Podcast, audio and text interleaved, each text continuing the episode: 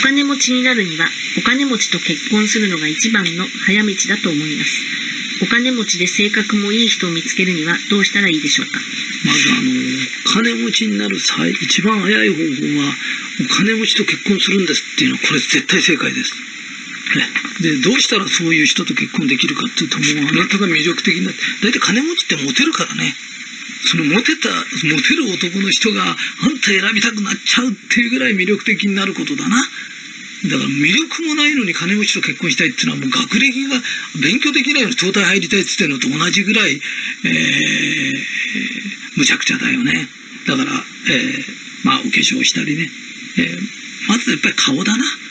顔は大事だよ。本当に。あの、スタイルよりもまず顔見るからね。だからお化粧とかさ、えー、しっかりしてさ、えーえー、頑張ろう。毎日の生活でどんなことに心を配ったらいいかについてご質問。お金について。こんな不況の時はお金について何を心がけるべきでしょうか第一には貯金することでしょうかそれとも自己投資が大事でしょうかうーん、これはね、えー、経済学者やなんかは使った方がいい、使った方がいいって言うけれど、えー、実際にそんなことしたら大変ですから、えお金を大切にすること、それから無駄を省くこと、それから自分に投資するっつってもね、えー、本屋さん行っていい本買って読むとかね、会社の役に立つことって何だろうなって考えるか、えー、自分に投資するというよりも、えー、自分は役に立つ人間だ、になろうという心がけることの方が大切ですね。えー、以上です。バブルじゃない時代。このバブルじゃない時代に、隙がなくお金を儲けられる方法があるんですかというと、一つだけある。それが、名前なんだよ。ブランド。だから江戸時代なんかっていうのは停滞期だ。その停滞期の中でも、アキンドはしっかり儲けてた。で、儲けてたアキンドっていうのは、看板をすごく大事にする。越後屋ですとか、その看板に金看板にしたりするんで。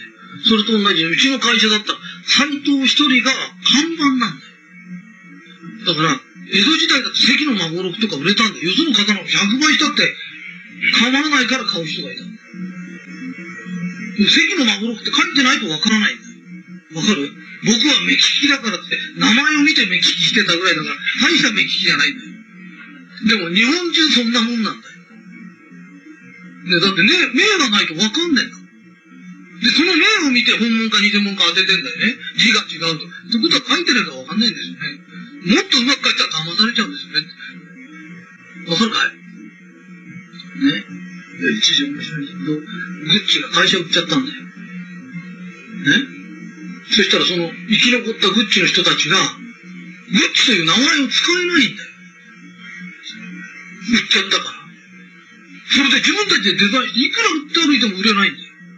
グッチって入ってたら売れるんですよねって言われちゃって。で、グッチの当人が作ってんだよ。それでも売れないんだよ。ってことは人より名前のが上なんだよ。だから、名前を傷つけちゃいけない時代が来るんだよ。名前こそが財産なんだっていう時代が来る。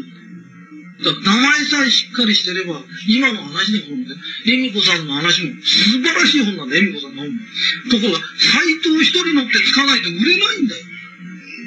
かずみちゃんの本なんか見てみな。かずみちゃんのことが9割なんだよ。でも斎藤一人乗って書いてないと売れないんだよ。だって、買ってくんなきゃ話になんねえじゃねえか。いくらいい本だって買って初めて読んでもらった本でしょ。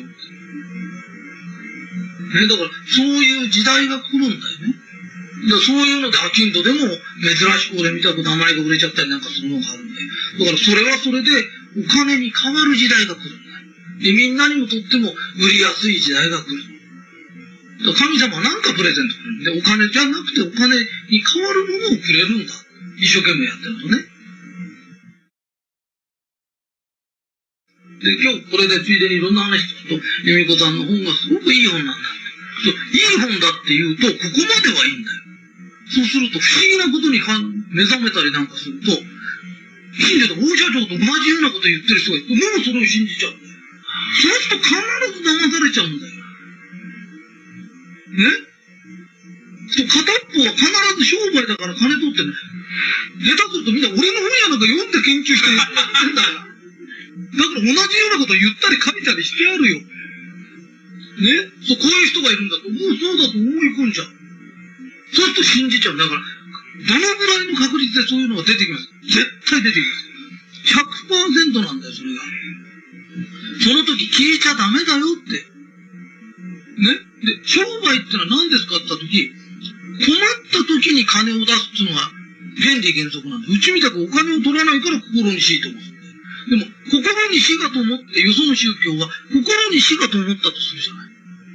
死がと思った後は必ず脅かすんだ。あんたの先祖で浮かばれてない人がいるだとか、ね、このまま行くといけないよとか、脅かさなきゃ金は取れないんだよ。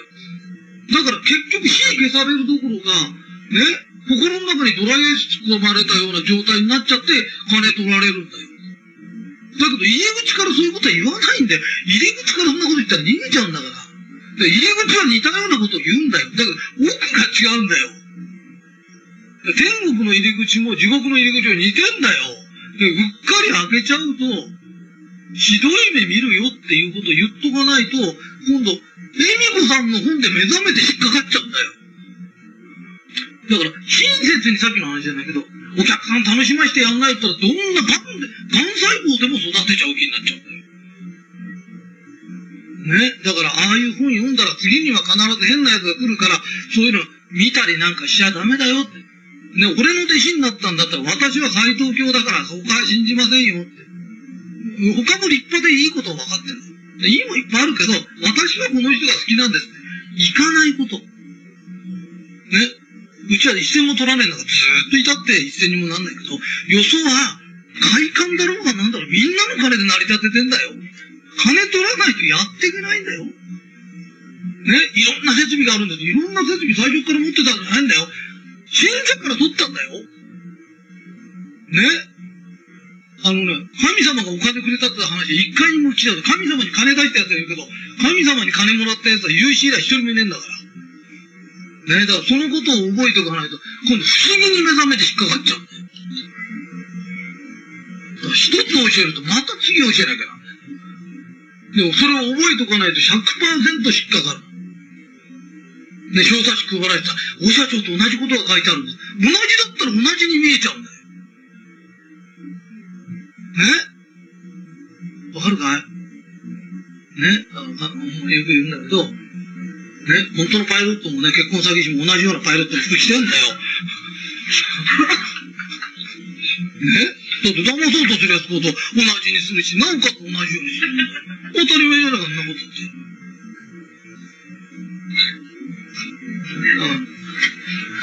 でそのぐらいのことも正直言ってわかんねえんだよ。だからわかんない人から教えていかなきゃいけないんだよ。さっきの話じゃないけど。これからはちゃんとお金を儲けようって人を養成して育てていかなきゃ。ね、これがこれからの世の中。まともな時代になって